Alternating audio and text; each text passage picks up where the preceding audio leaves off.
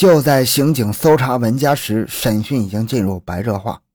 文正国虽然是东拉西扯、避重就轻，极力回避要害问题，但是预审员步步逼近，穷追不舍。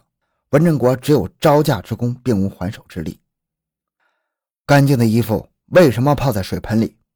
预审员见火候已到，开始发射事先准备好的炮弹。不是我泡的，谁泡的？是是我女儿文心泡的。我们已经调查过了，文心，他已经一周没回家了。那我也不知道。文正国开始耍无赖。你给谁算过卦？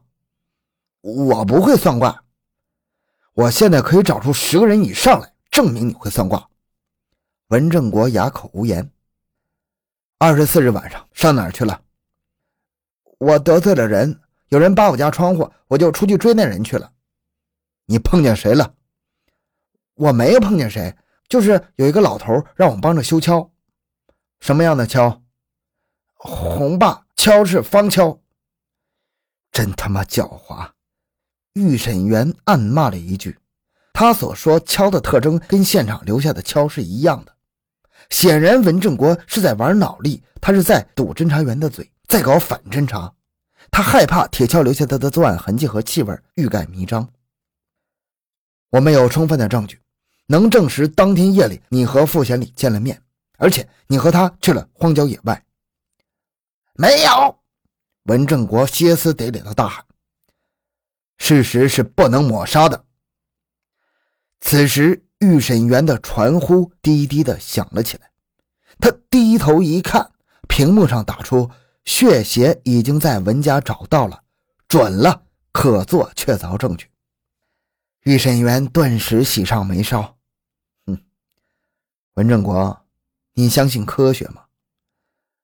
相信，我也是有文化的人，我自修了两年大专。哼，既然你那么有文化，你应当知道。人要是去过哪个地方，那个地方就会留有痕迹，那个地方的痕迹也会留在他的身上。文正国下意识的朝自己身上瞅了瞅，没出声。你说你不会算卦，没有跟傅县里见过面，这些你都能推掉，那你身上的血迹，你能推掉吗？文正国慌作一团。文正国，你别再故作聪明了。你有知识有文化不假，但是你没把这些东西用到正地方。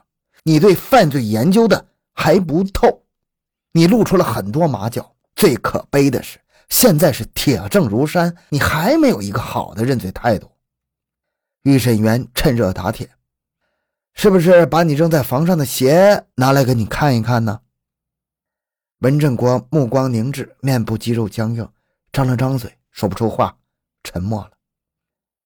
忽而，他双眼噙满泪水，可怜巴巴地对预审员说：“我我想见见我女儿。”据文正国交代，傅贤林有个小儿子，今年七岁，脾不好，经常闹肚子，看了好几个地方也看不好。傅贤林很是着急，文正国知道，便到傅家问了问病情，便对傅说：“是你家祖宗让你这孩子要去呀，得破一破。”傅贤礼半信半疑，哎。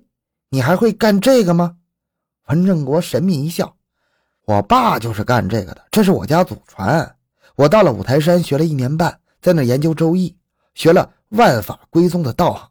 这点事小菜一碟。”傅贤礼仍然是满腹狐疑。文正国看出他的心思，对他说：“哼，来，我给你露一手。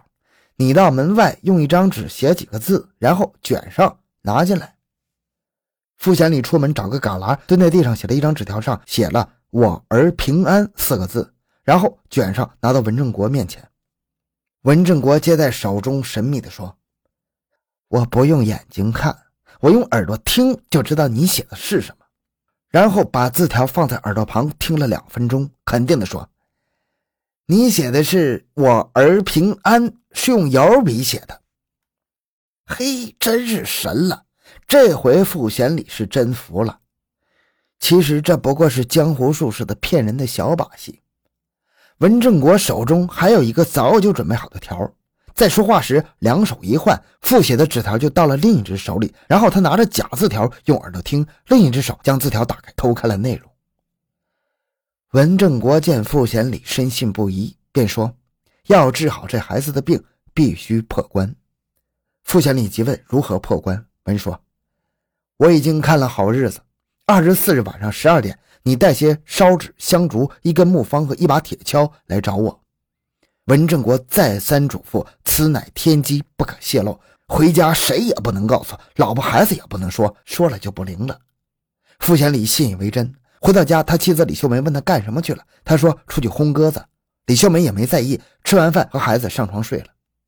半夜时分，傅贤礼蹑手蹑脚的带着东西来到平房镇工农村老赵头的菜地。此时天上的月亮被一片乌云挡住，大地漆黑。文正国把他领到一根电线杆底下，用手指了指地面，在这儿挖个坑。挖坑干啥呀？傅贤礼怯怯地问。不该问的别瞎问。挖完坑，你跪在坑边，我给你施法。傅贤礼听话的开始挖坑，他做梦也没想到，他挖的是自己的坟墓。挖了一会儿，文正国接过锹继续挖。一个小时之后，半米宽、两米长、两米深的土坑挖好了。文满意的点了点头，然后对傅显礼说：“跪下，点香，烧纸。”傅显礼虔诚的跪下。文正国双眼微闭，双手合十，嘴里念念有词。傅显礼不敢怠慢的跪在地上点香烧纸磕头。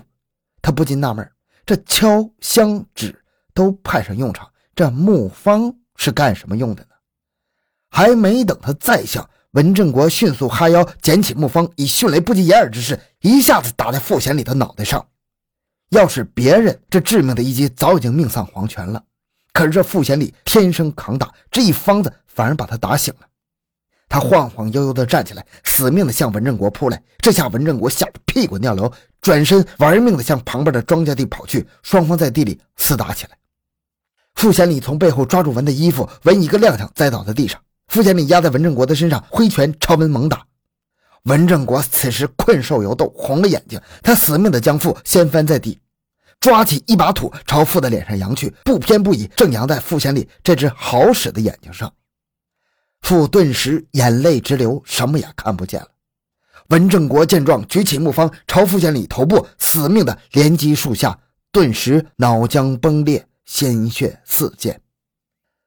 文正国定了定神，喘息了一会儿，把傅显礼的尸体拖到土坑里，用锹埋上黑土，怕人注意，在上面还盖了草，然后回了家。第二天早上，他怕事情败露，使了一招声东击西。他坐车跑到火车站，冒充傅贤礼给李秀梅挂了电话。你为什么要杀害傅贤礼？预审员追问。我我，他他欠我三千块钱不给我。他怎么欠的钱？你为什么要杀他？你说清楚。他跟我说他要调工作，我借给他三千块钱，结果他拿着钱去赌博，把钱输光了。我这人嫉恶如仇，就看不得这种人。他赌博成性，屡教不改，污染社会风气，仗着社会渣子，必须杀。在场所有的侦查员都疑惑地瞅了瞅他，所有参审员都走出屋子研究对策。至少在杀人理由上，文正国无法自圆其说呀。根据几天来与文打交道的情形看，侦查员们感到文正国不是个草包，他知识面比较丰富，有点反侦查的经验。他心里矛盾，自命不凡，自尊和自卑搅在一起，具有较强的表现欲。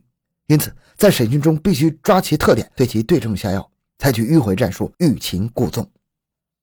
领导说：“大家分析的有道理。从各种迹象看，虽然文正国在证据面前低头认罪，但有些地方说的未必是真话，可能还有余罪没有交代。下一步应当巩固成果，深挖余罪。第一。”针对他这个人特点，掌握其心理特征，给他舞台，让他尽情表演。第二，虽然他是犯罪嫌疑人，但他自尊心较强，要尊重他的人格。在审讯中不准动他一根毫毛，要以刑警的人格力量征服他，要以理服人，逼其就范。在审讯室，文正国缩在铁椅子里，预审员打破了沉默：“文正国，咱们要接着谈一谈。”刚才你承认杀害了傅贤礼的犯罪事实，说明你对自己的罪行有了一定认识。我们很赞赏你这种态度。既然已经交代了，我看就应该彻底坦白。你已经到了这步田地，就不应该有什么顾虑。我希望你要有一个好的态度。沉默片刻，文正国说话了：“ 我有个请求，要让我说，你们给我女儿安排个工作，你把我女儿的工作证给我拿到手，我就说，不然我死不瞑目。”预审员说：“关于你女儿的事，政府会考虑的，但这些绝不能作为你和我们讨价还价的理由。”我正告你，你是杀人犯罪的嫌疑人。我跟他们不一样，我是为民除害、替天行道，我有抱负、有事业心。像我这样有才华的人，还没等施展就落到今天这样，我不甘心。你杀害一个残疾人，就能说明你为民除害、替天行道吗？预审员激了他一下。我杀的人多了，我说出来一鸣惊人。所有的侦查员的目光一起射向文正国。此时的文正国似乎彻底的解脱了，他环顾了一下周围的人，充满得意。这种神态让人想起了弥留之人的回光返照。